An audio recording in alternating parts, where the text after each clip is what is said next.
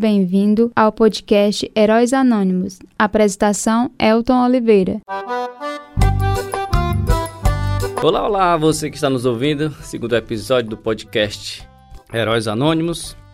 Histórias contadas, os heróis anônimos do Distrito Sebastião de Abreu. A gente continua com a narrativa da monografia da professora Valda Guimarães, Memórias e Práticas Culturais das Casas de Farinha em Sebastião de Abreu no período de 1940 a 2000. Para entrar em pauta hoje, nosso episódio, segundo episódio, vai ser o planejamento para a farinhada.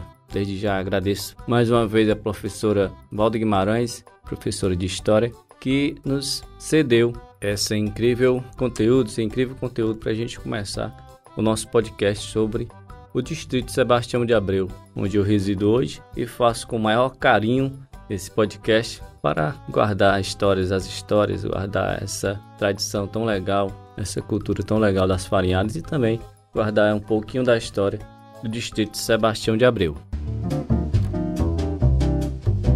Planejamento para a farinhada. Uma farinhada não acontece da noite para o dia. Para que esta aconteça, é necessário que seja feito um bom planejamento, e os procedimentos da mesma devem ser pensados nos mínimos detalhes, pois muitos dos depoimentos dos meus entrevistados falaram repetidamente que os produtos feitos na farinhada, principalmente a farinha e a goma, estes são alimentos produzidos não só para o consumo dos donos das casas de farinha e para as pessoas que trabalham na farinhada, como também para serem comercializados. E que, segundo estes depoimentos, que continuo dizendo ainda que a exigência por parte dos comerciantes chegava a ser abusiva para adquirirem produtos de excelente qualidade. Então era necessário todo um planejamento para que fosse possível a realização da farinhada, ou pelo menos que ocorresse mais ou menos como fora planejado, e muitos desses procedimentos não podiam jamais deixar de ser pensados, pois muitos fatores são levados em conta e uma vez que ocorrendo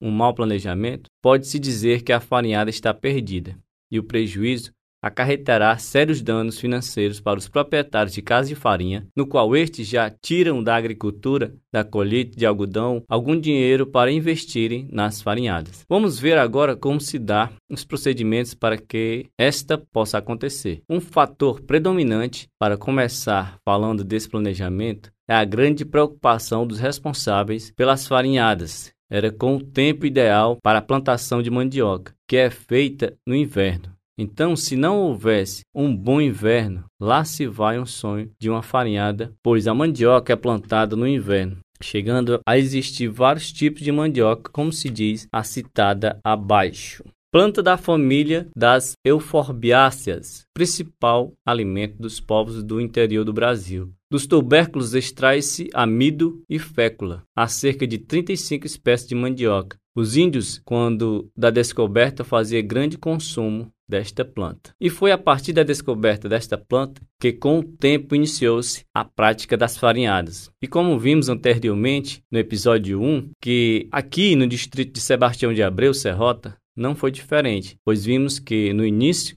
do povoamento deste pequeno lugarejo e comunidades vizinhas, que essa prática foi um marco na vida desse povo. E é por isso que a cada entrevista fico mais e mais encantado com estas pessoas. Até porque a maioria delas fazem parte de minha família, na qual também fizeram parte desta prática das farinhadas. Os mais idosos, como avós e tios, sobreviveram totalmente da agricultura e das farinhadas. Desta forma, me questiono como é que meus pais trabalharam com farinhados e sabem tudo sobre a mesma e nós, os filhos, nunca nos interessamos por essa prática. Ainda existem umas poucas casas de farinha no distrito Sebastião de Abreu nas comunidades vizinhas, mas nada comparado a existentes nas décadas de 1940 e 1970. Neste contexto, vale ressaltar que o tipo de mandioca mais conhecida e utilizada pelos plantadores é a da espécie manipeba, que é plantada no inverno e extraída no verão. E este tipo de mandioca só pode ser colhido de 2 a 3 anos.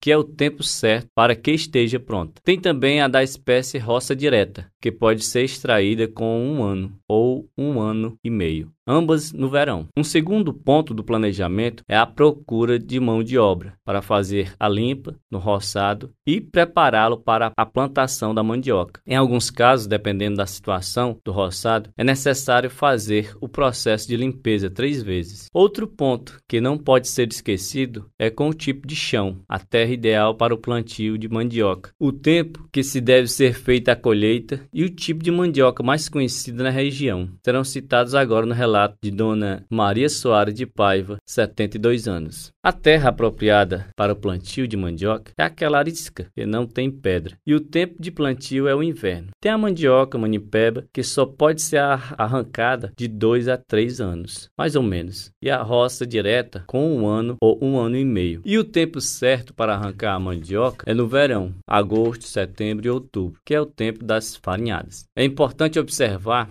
nas falas dos meus entrevistados quanto é longo o tempo de espera, desde a plantação da mandioca até a sua colheita. Agora, Dona Maria continua explicando o processo de transportação das mandiocas da roça para a casa de farinha. A mandioca era trazida nos comboios, com um monte de jumentos, com caçoás para trazer a mandioca. E os homens, os mesmos que iam fazer a farinhada, arrancavam a mandioca no roçado e ajeitavam nos jumentos para trazer para a casa de farinha. E chegando lá, as mulheres ajudavam a tirar as cargas e outros logo começavam a descascar a mandioca e daí começava a farinhada. Como já dissemos, tudo tem que ser planejado nos mínimos detalhes, desde a previsão do tempo até o fim da farinhada, pois qualquer erro, por mínimo que seja, levava tudo a perder. E pelo que pude notar nos relatos dos meus entrevistados, tanto os donos das casas de farinha como os empregados da farinhada sabiam que nada poderia dar errado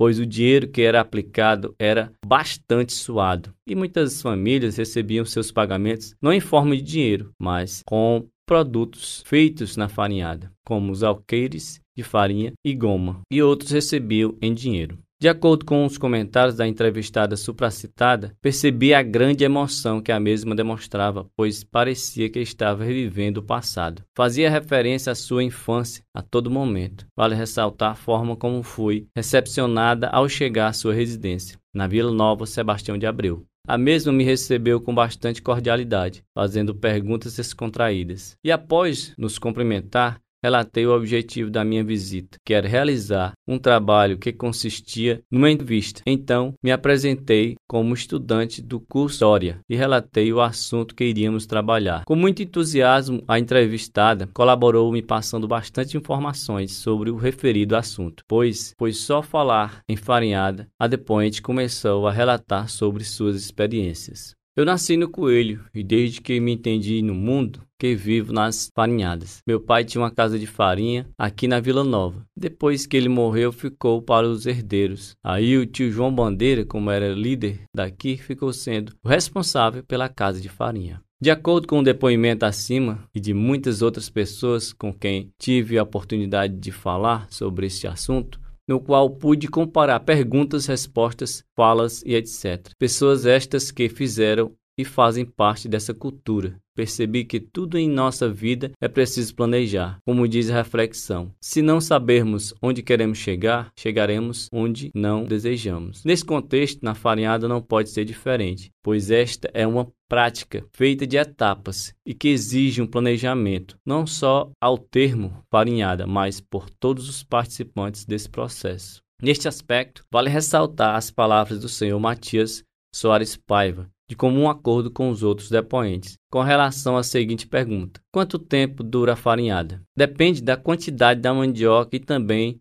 do tanto de arrancadores. Se for pouca mandioca, leva meia semana, e se for muita, leva uma semana. E muitas vezes adentra por mais tempo, porque tem a torração da farinha. Neste processo, vale ressaltar Outra pergunta importante direcionada à senhora Maria Naís Soares Guimarães, que também se encaixa nas questões de planejamento da farinhada e de todo o seu processo. Como eram feitas as refeições de trabalhadores durante o processo da farinhada e como, uma vez que todos moravam distante, mas menina, quando o papai fazia farinhada lá em casa, ele passava o inverno engordando porco para matar na época de farinhada, para poder fazer a comida do pessoal que trabalhava nas farinhadas. Lembro-me muito bem, na hora do almoço, as mulheres faziam aquela panelada de carne cozida, uma baciada de farofa e outra panelada de feijão. Não tinha arroz, pois naquele tempo arroz era muito difícil. Aí eles misturavam tudo e comiam com muita vontade. No jantar, eles comiam feijão com toicinho e rapadura do baturité. Já os donos de casas de farinha, que tinham melhores condições, matavam garrotes para fazer a comida do pessoal da farinhada.